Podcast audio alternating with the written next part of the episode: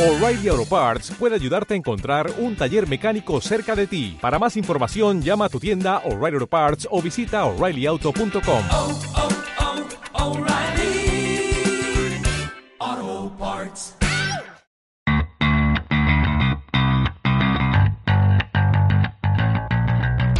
Hola, hola, hola, esto es Generación MMA y estamos en un nuevo programa y como ya estáis viendo, estoy junto a Enrique Jimeno que ya he decidido que eres el, el hombre de las anécdotas, el hombre de los datos y es un auténtico placer que estés con nosotros.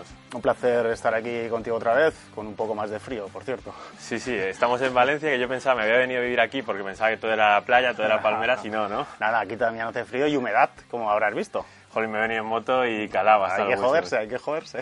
Bueno, eh, nos habíamos propuesto que en esta temporada íbamos a hablar lo mínimo del innombrable, pero uf, me quito la careta. Es imposible no hablar. Es imposible, Conor McGregor es noticia. Este jueves tiene una rueda de prensa, ahora hablaremos sobre eso, pero vamos a hablar un poco de por qué es noticia. Si quieres, narro yo los acontecimientos y luego debatimos. Em, llega, llega Conor McGregor y dice, Frankie, te veo en diciembre, feliz cumpleaños o lo que fuese. Frankie le dice que perfecto, que él ha dicho que sí. Y Dana White dice, no, no os lo creáis, gente, que ya Conor McGregor ya no es el hombre que negocia, ya no es el que manda, el que manda es Khabib. Y dice Conor, ¿cómo? ¿Que me vas a decir delante de todos que no soy el que mando? Primer comentario dice que, que ya soy, yo sí que soy el hombre, que a ese chico le habéis hecho un evento en una tienda de campaña en el desierto, que deje de, de trolear a los seguidores. ¿Qué le contesta Khabib? Le dice algo así como, eres un fiasco, borrachuzo, paso completamente. Finalmente, Conor, bueno, finalmente, contesta que le ve en Moscú, eh, perdedor, pussy. Es que nunca sé cómo, cuál sería la traducción que tú usarías para pussy. No, no, le ha, dicho, le ha dicho algo más grave que eso, pero bueno, eh, intercambio de insultos, sí, Y llega Khabib Nurmagomedov y le dice, no se aceptan violadores en Moscú. efectivamente. ¿Qué pasa? Que Conor McGregor aparece con una foto en la embajada que ha ido a pedir el visado para ir desde Irlanda a Rusia. Con una foto y el whisky. Claro, es como, no puede ser, o sea, ¿cómo ha sido tan rápido? ¿Cómo tenía todo tan preparado? O sea, la contestación es directamente, si acabo de pasar por, por la embajada. Eso dio alimentos a rumores, pero claro, vamos a hablar de también otra cosa, que es que el, su whisky llega esta semana a Rusia. Sí, y el jueves tiene rueda de prensa para, bueno, veremos a ver, eh, especularemos a ver sobre qué va a decir McGregor el jueves en Rusia. Que va a mencionar a Khabib es seguro. Me seguro, segurísimo. que va a pedir la pelea, por lo que yo tengo entendido, Conor es la única persona en la faz de la Tierra que piensa que va a ganar a Khabib. Ya. O tú también. No, no, no, yo no. Tú quizás, pero yo no. ¿Por Ah. qué? Porque la primera pelea fue mm, tremendamente inferior y creo que sucederá exactamente lo mismo. Yo me acuerdo que después de la primera pelea, enseguida le está diciendo, quiero la revancha, quiero cambiar cosas. Su equipo dijo, hemos sobrevalorado el wrestling de Khabib, nos hemos sentido cómodos en el primer asalto y hemos salido a lo que siempre se dice que no hay que hacer, a adaptar tu juego al del rival, sino imponer el tuyo. ¿Suena excusa? ¿Suena revancha de volver a ganar 30 millones de dólares peleando o a qué suena? Bueno, suena excusa, lógicamente. Ellos tienen que defender lo suyo, pero, pero si tenemos dos ojos y vemos el combate, yo creo que fue siempre superior Khabib. Y no hay nada que me diga a mí, a menos que no entre una mano izquierda de, de McGregor, que la cosa vaya a ser diferente. ¿Tú crees que un Conor McGregor saliendo adelante a combinar directamente podría hacer algo de daño? Porque en el inicio de la pelea, durante los primeros instantes muy breves, un minuto, 40 segundos, Khabib tiene que recular. Cuidado que este tío tiene las manos pesadas. Conor McGregor ha sido muy grande. O sea, Khabib no puede ir ahí a verlas venir.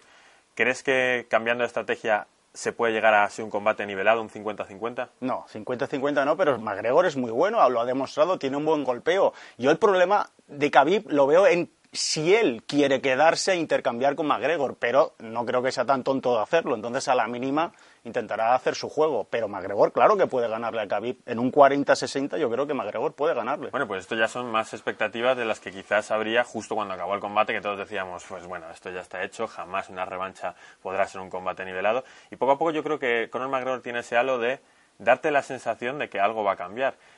Tiene como respaldo la revancha contra Ney Díaz, que muchos dicen que todavía la ganó Ney Díaz, yo soy de los que piensa que la ganó Conor McGregor, pero creo que es una situación completamente distinta enfrentarte a Ney que enfrentarte a Khabib. No, no, a Ney Díaz le puede ganar, a Khabib lo va a tener más difícil, pero bueno, en esta ecuación, si está Ferguson mirando el programa, nos estará diciendo pero, que, que estoy aquí yo, que el siguiente en la cola soy yo, se supone que es Ferguson, ¿no? Hombre, debería serlo. Claro, claro. Y si puede ser en Moscú y llenar una arena a 80.000 personas, ese combate lo llena, como vimos que si Israel Adesanya contra Robert Whittaker pudo llenar un estadio, estos dos lo llenan en cualquier parte del mundo.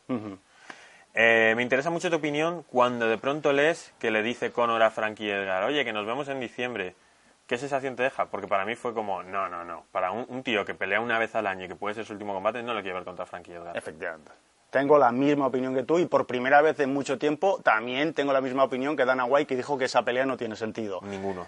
Esa pelea tuvo sentido a lo mejor hace 3-4 años cuando Conor escalaba hacia arriba, pero ahora mismo, a ver, la pelea de Conor McGregor que hay que hacer sí o sí, si no se hace será por algo, es McGregor Gaethje, supongo. Hombre, es un Esa es la pelea. Ese es un peleón, no sé Pero si es la pelea. Edgar va para abajo y McGregor aún está ahí. McGregor puede aún mantenerse y subir. Yo te compro un McGregor Edgar en un escenario en el que sé que McGregor va a pelear tres veces al año. Ya. Pues haces esa pelea, Ya. luego peleas uno mejor, peleas contra Khabib, haces revancha, haces cosas así. Pero pudiendo ser la última pelea de Conor, no puedes verle contra un peleador que se le supone inferior, claramente. Mm. Que luego gana Edgar, pues es buenísimo, puede ganarle. Puede ser el único que coja y vaya como Khabib y vaya directamente a las piernas que derribarle. Es que no tiene sentido porque además Edgar había bajado, su intención es bajar a 61. Siempre se ha dicho que es un luchador que ha estado por encima de, de- de su, peleando por encima de sus dimensiones. Entonces ahora estaba bajando. Entonces ahora ¿qué hacemos? Bueno. ¿Subes otra vez a 70 o...? Claro, No hombre, él fue no, campeón en 70 Sí, kilos ya, y pero- fue muy meritorio, pero su peso era más pequeño. Mm. Poder hacer una pelea un poco circense contra algún 61, contra Henry Cejudo o algo así, pues podría hacerlo, pero teniendo un corte de peso brutal.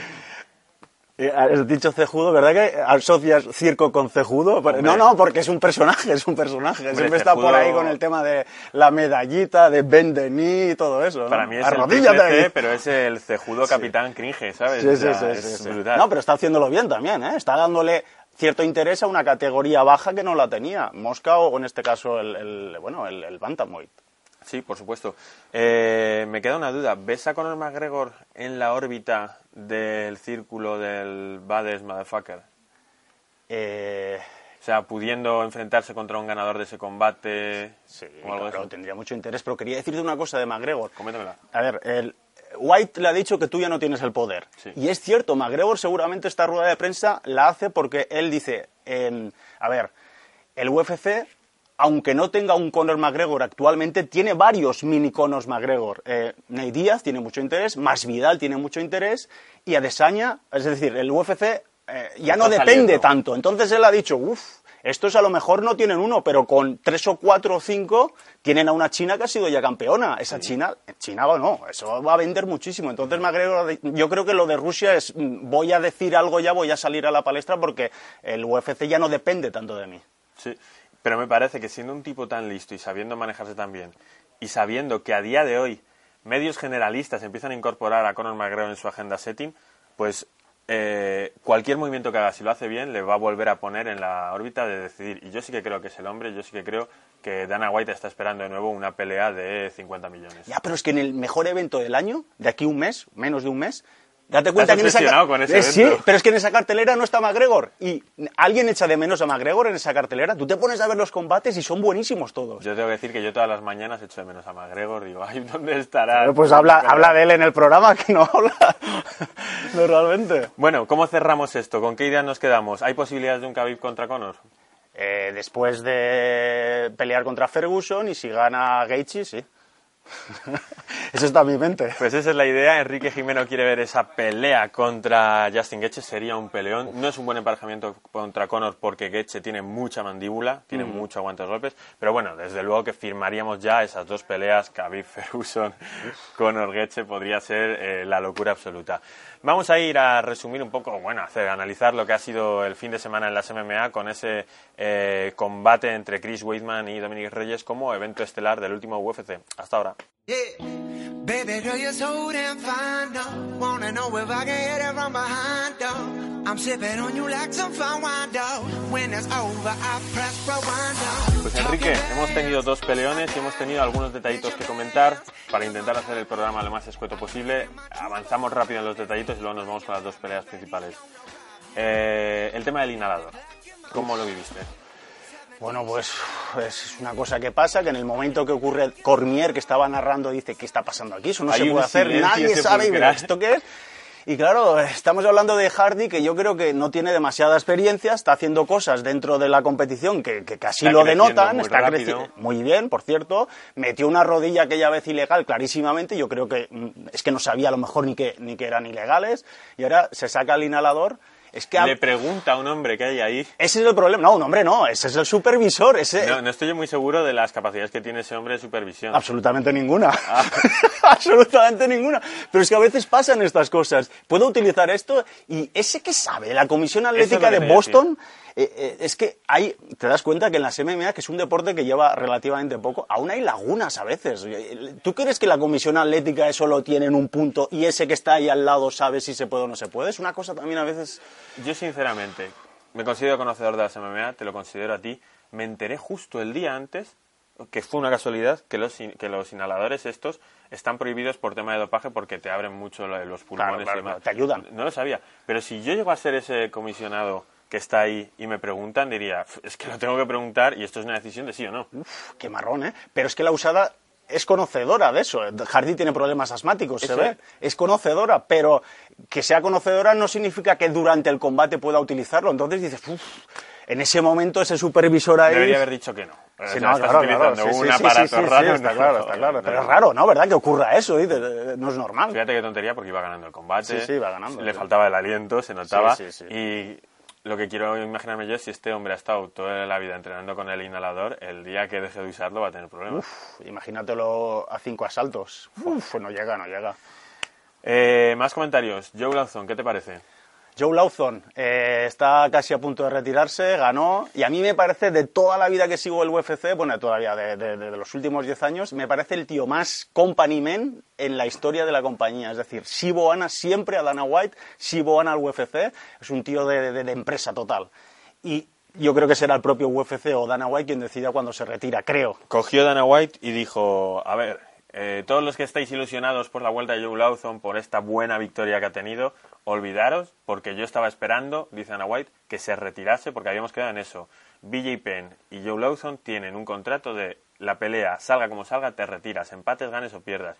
Y entonces se quedó Dana White como diciendo, no me hagas tener que despedirte cuando en el contrato habíamos dicho que te ibas a retirar sí o sí. Ya.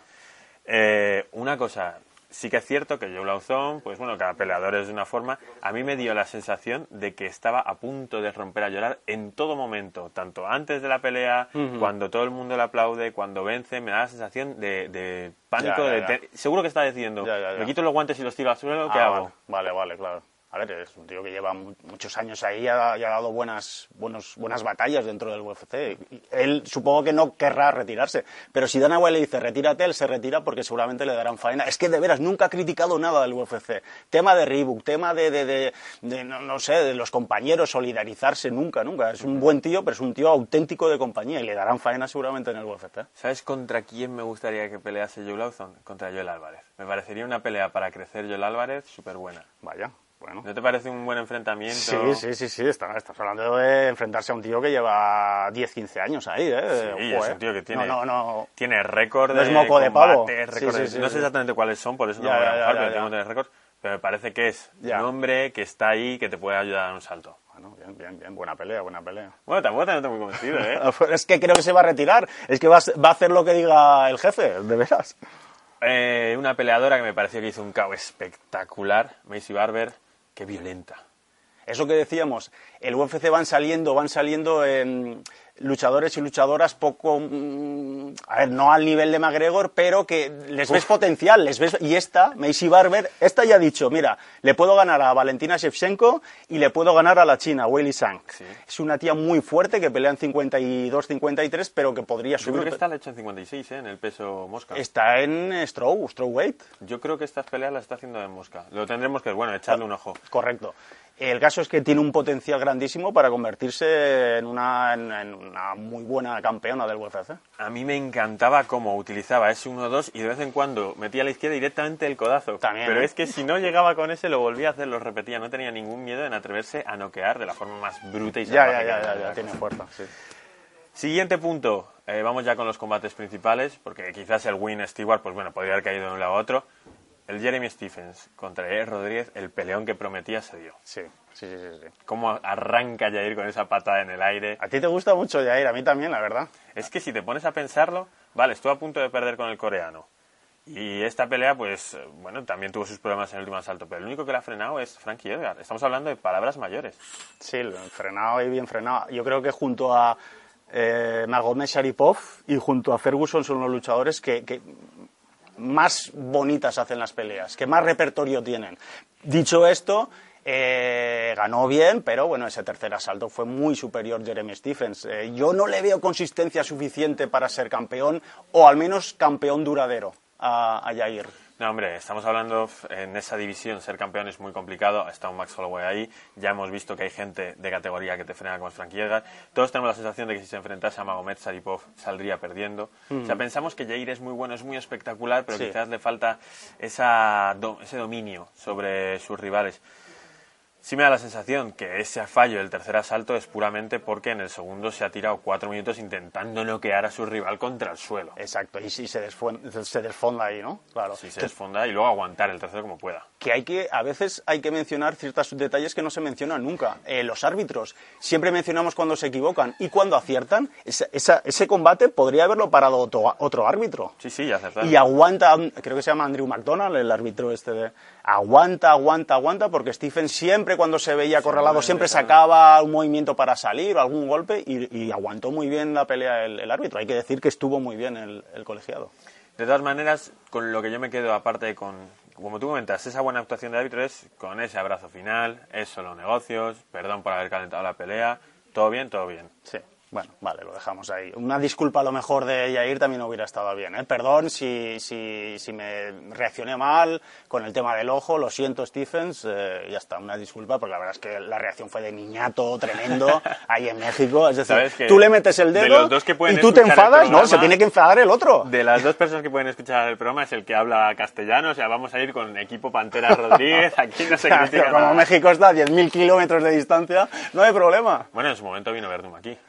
Pero, bueno, Verdún no es mexicano, ¿no? Bueno, y para mí se acaba una carrera, la de Chris Weidman. Ya no tiene sentido que haga más que peleas de estas estúpidas que vemos de vez en cuando para calentar un poco un evento. Ya no tiene sentido. Esa mandíbula es de cristal. Puede que el puñetazo de Reyes fuese muy bueno, Sí. pero esa mandíbula es de cristal. Ya le ha recomendado eh, White que se retire, lleva cinco caos o TKOs en los últimos seis combates y la verdad es que todo lo bueno que ha tenido que hacer ya lo hizo Weidman y bueno, eh, aún puede dar guerra, eh, pero no sé yo si a lo mejor en bajar otra vez, no sé. Sí, pero ¿y qué le pones? ¿Combates contra Ya, que ya, la ya. gente rebote contra él, suba, mancha su legado? Ya, ya, ya. Si es que, que- est- esta pelea era muy buena para que lo mismo ganaba, ¿no? Y es que no ha habido combate. Tira un par de manos, Ujú. eh, intenta un derribo que... Él hablaba de que con su lucha iba a ganar a John Jones. No has podido ganar a Domínguez Reyes Ya, ya, tu lucha. Y tiene varias oportunidades, le coge, le medio tumba, pero se levanta el otro. Claro, claro. No, no veo yo un combate. Puedes ponerle contra Luz Rojo y sí, es una pelea que interesa un poco, pero es pelear por pelear. Uf, el Rojo que ha dicho que hoy por hoy ya no tiene ningún interés en seguir peleando de momento, o sea que... Bueno, es que cuando le dices a un luchador retírate, pues no sé, es difícil, no sé. Bueno, pues este es nuestro review de este fantástico evento. Yo me lo pasé bastante bien. Eh, creo que el que viene tiene algún que otro nombre que destaca más, pero sin embargo no tiene estos dos main events, estos dos combates estelares. Y lo vamos a analizar ahora. Eh, combate principal muy interesante entre Ben Askren y Damien Maya.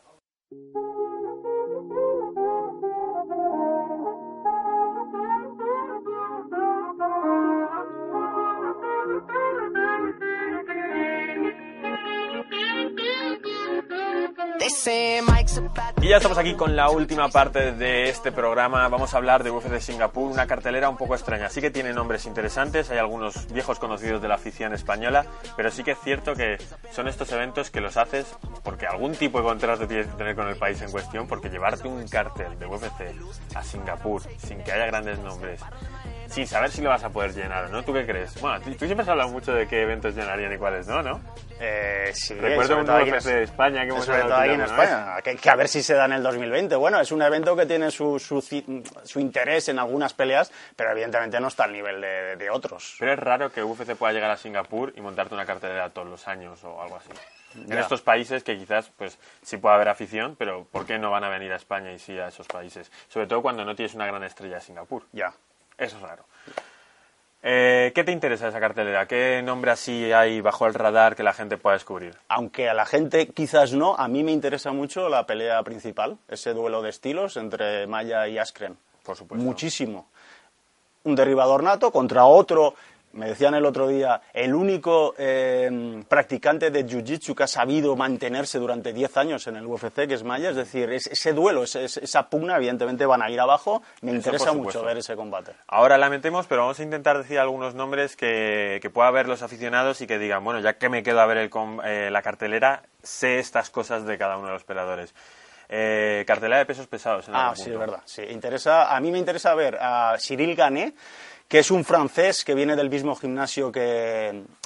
Que, Que Ngannou. Que Con exactamente. un récord pequeño, ¿no? Sí, creo que son 3-4 combates mm, solo. Invicto. Invicto. Es un tío fuerte y me interesa verlo. Es un, es un valor joven en los pesos pesados. Me interesa ver también a lo mismo, pero en Rusia. Eh, Sergei Pavlovich, otro combate más para, para esta bestia rusa que tiene muy buena mano. Y se enfrenta, como decimos, al Ah. amigo de Juan Espino. Eh, sí, Maurice Green. Que es increíble que ese hombre está rankeado ahora mismo. Juan Espino lo neutralizó arriba por el típico miedo a que te derriben y luego lo finalizó. Y ahora, como Juan no ha podido pelear, pues este ha cogido dos, tres peleas, las ha ganado. Un perfil bajo, soy un peso pesado y se te hace extraño, ¿no? Porque dices, pues si este hombre está el número 13 del mundo, más o menos, entre comillas, siendo el 13 del UFC, ¿dónde podría estar Juan Espino ahora? Pues por delante, porque es mejor, seguramente. Evidentemente. Sí, sí, sí. sí. O sea, si arriba ya demostró Juan Espino, toma, te he noqueado prácticamente, cuando te muestre la lucha, cuando te muestre el suelo, eh, estás acabado contra mí. ¿Puede Juan Espino llegar a hacer una pelea en el top 5? Porque él dice que no, él dice que él jamás va a ganar el título de UFC. Ujú. Es esta humildad que, que siempre es buena, porque así nunca te vas a, Ya, nunca ya. vas a tener esa presión añadida. ¿Tú ves a Juan Espino peleando por una pelea en un top 5, un main event o algo de eso? Yo veo a Juan Espino primero recuperándose de la mano y volviendo a pelear y luego ya veremos. Pero con su estilo de lucha, no sé si tanto, pero este, este está ahí en el 13, ¿has dicho? Sí, sí. Claro que puede estar Juan Espino ahí. Pero sin embargo, te gusta a ti más Pavlovich, ¿no? Es una bestia rusa. A mí esos luchadores rusos ahí, tipo Iván Drago, rubio ahí, que, que te, que te arrancan la cabeza. Es- tiene un aire a Alexander Volkov, al menos físicamente, no es tan alto, pero... Pero más fuerte, yo creo. Pero sí, serio, serio, y fuerte, muy fuerte. Quiero verlo, quiero verlo. Tenemos, sin embargo, dos combates principales que son eh, bastante atractivos. Eh, Michael Menas Johnson, ese peleador que siempre ha estado en el top 10, top 5, pe- peleador de peso ligero sobre todo. Creo que también peleó en peso featherweight. Sí. Que se enfrenta a Stevie Ray, un escocés que llamaba mucho la atención, pero se encontró con Paul Felder en Glasgow, Escocia, y a partir de ahí las cosas no han ido como deberían. Y si te pones a mirar los récords de los dos, a pesar de que son dos peleadores con algo de fama, estarán pasando una muy mala racha en UFC. Sí, necesitan ganar, necesitan ganar. Yo, a mí esta pelea en concreto no me genera demasiado interés. Johnson yo creo que ha estado ahí, es un tío con unas manos muy, muy buenas, rapidísimo, pero no sé, no. prefiero ver los pesados que te he dicho que esta en concreto. No. Sí, pues. Sin embargo, Johnson sí que ha tenido su público, sí que ha tenido su gente que le ha seguido y yo creo que se deriva todo de esa victoria que tiene contra Dustin Poirier, que ahora parecería una locura. Ya. Que yo creo que se encontró con esas manos, estaba combinando bien, uno dos, alguna pata al hígado, pero de pronto suelta los dos puños, se los clava a Poirier, Poirier ve las luces apagadas y en ese momento pensabas, "Joder, pues Manas Johnson acabó peleando con Khabib Nurmagomedov, Sí. ha peleado con Justin Gaethje, Sí, sí, sí. ha peleado con un montón, con Ney Díaz, con toda esta gente, y sin embargo ahora es un peleador al que crees que cualquiera puede usarlo como trampolín. Ya, y, y lo veo eso sí como favorito contra el, contra el escocés, que tampoco se le han visto demasiadas cosas. Yo creo que debe- debería ganar en principio Johnson. Yo me acuerdo de estar en Escocia viendo la pelea de Stevie Ray. Si alguna vez vais a un UFC, buscar que tengan peleadores locales, porque el estadio es una locura. Cada golpe se celebra de una forma brutal. Pues cuando perdí contra Paul Felder, a dormir todo el mundo diciendo Guau. qué ha pasado aquí, este que era nuestro peleador, que queríamos verle contra Conor, contra esta gente, claro, iba en aumento. Ya. Pues nada, eh, es una pena. Siempre que voy a ver eventos, Qué drama, ¿eh? locales. Qué Sí, drama. sí, sí. Recuerda a Gustafsson en Suecia cuando peleó con, mira, Anthony Johnson, que dice que quiere volver. ¿eh? Cuando venía, creo que de darle guerra a, A John Jones. Jones, allí en, con Y era 32.000 favorito, suecos en el- y era favorito en el primer asalto, le mete la, creo que fue un, bueno, debió ser una mano de, de Johnson y, y ahí te quedas mirando ahí el evento. ¿eh? Bueno, que nos vamos ya, ¿no? Sí, la verdad es que muchas veces es un peleador el que te Bajón. vende el Sí, evento. sí, sí, exacto, sí. Pero bueno, eh, es lo que toca, es el riesgo que tenemos si queremos ver a los nuestros pelear en nuestro país. Y luego sí que hay un combate muy, muy interesante, que es ese choque de estilos, Ben Ah. Askren, Demian Maya, Mm. Eh, que la gente decía, bueno, yo creo que Ben Askren si posiciona puede intentar llevar al suelo a Demian Maya. El dato es que ni Kamaru Usman, ni Colby Covington, que han peleado cinco asaltos y tres asaltos contra Demian Maya, han intentado un solo derribo contra él. Bueno, porque saben que ir Saben al lo suelo es, es, es un lodazal, ¿eh? Caer ahí es caer en tierras movedizas de estas. En 40 minutos de combate que han tenido estos dos Gressler contra Sí. él, ninguno intenta el Fíjate derribo. una cosa, Cron Gracie el otro día contra Cub Swanson, que se, se supone que es muy bueno en el jiu-jitsu, ese hombre no pudo derribar a Cub Swanson, ni supo derribar, no supo ir un single leg. No se supo buscar la vida, es lo que me decían. Este sí que ha sabido eh, amoldarse a las MMA, quiero decir, Maya. Ya se busca la vida como sea, single, lo que sea, y entonces quiero verlo contra, contra Askren, que al fin y al cabo lo único que hace es eso, irse al suelo. ¿Qué pasará ahí? ¿Qué pasará? Es muy interesante porque la carrera de Askren eh, prometía mucho, también incluso en UFC, con esa victoria. Claro, es que son dos combates que no puedes juzgar bien. El primero es esa victoria sobre Robbie Lawler, que empieza recibiendo una paliza y que luego no se sabe si estaba dormido o no, Sí. porque tenía el dedo levantado, Ya, tal. ya, sí ya. daba la sensación de que estaba dormido, pero es cierto que se levanta así como diciendo, ¿qué está pasando? Y luego esos cinco segundos de pelea contra Masvidal que no dicen nada del combate, como la victoria de Conor sobre Aldo.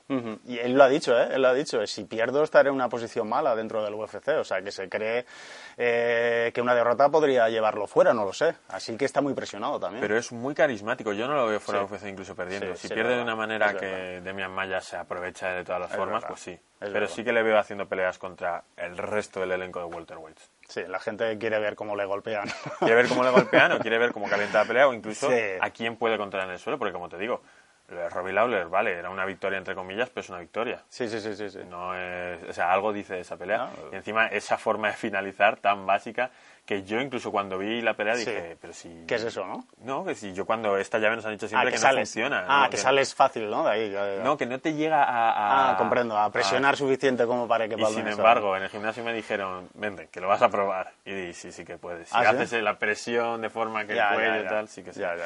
Pero bueno, desde luego es muy interesante porque no sabemos por dónde van a salir. Sí que parece que Demian Maya, como sea, va a intentarlo llevar al suelo, Sí. porque tiene que confiar en eso, pero lo mismo acaba siendo una pelea arriba, sin un intento de derribo. Hombre, Maya ha mejorado también mucho el golpeo. Te puede entrar una mano izquierda de él y te puede hacer daño. Pero Askren sí que no, desde luego. Bueno, eh, No tira golpes, ese hombre no sabe, no sabe golpear. Alguno así, no sabe, no sabe. Lo hace todo mal arriba, sí. no, de veras. Demian Maya, vamos a despedir el programa con una frase que me quedó suya. ¿O tienes algún datallito más así? que No, no, contar? no, no, no, no. frase suya es, yo mis peleas de MMA, de UFC, intento hacerle el menor daño posible a mi rival. Peleas como la de Carlos Condit lo demuestran que es como si yo puedo agarrarte sin pegarte un puñetazo, lo voy a hacer y voy a intentar someterte para mostrar lo- el poder del jiu-jitsu. Y quizás por eso pocas personas dentro de las MMA hablan mal de Damien Maya. Es un tío que siempre está ahí. A lo mejor a algunos les parece aburrido, pero es un, todo un caballero y, y hay que reconocérselo. Pues chicos, eh, contadnos las impresiones de lo que os parece este evento, contadnos quién pensáis que va a ganar eh, esta super pelea, esta pelea tan interesante. Y bueno, nada, decir que nos encontramos en la tienda de estilo MMA, la tienda, la mejor tienda de MMA en España, una tienda que tiene todo tipo de marcas, lo estáis viendo, estos super pantalones Venom, eh, tiene cualquier marca que, que buena MMA la tienen ellos. Y como siempre digo, eh, ya que habéis visto esto, ya que estáis en este punto, por favor, dadnos un like, que es necesario. Se me ha olvidado pedirlo Siempre, dentro del siempre. programa. Pero bueno, nos vemos la semana que viene. Volvemos a los estudios de Madrid un par de semanitas, pero por supuesto esta tienda no la abandonamos nunca. Hasta luego, chicos. Adiós. I got it. Benjamins in my pocket. I traded my truth for some robbers, and he's playing Batman, but he's gonna rob the Glock in my robbery. 17 shots, no 38. Yeah, I got the Glock in my robbery. 17 shots, no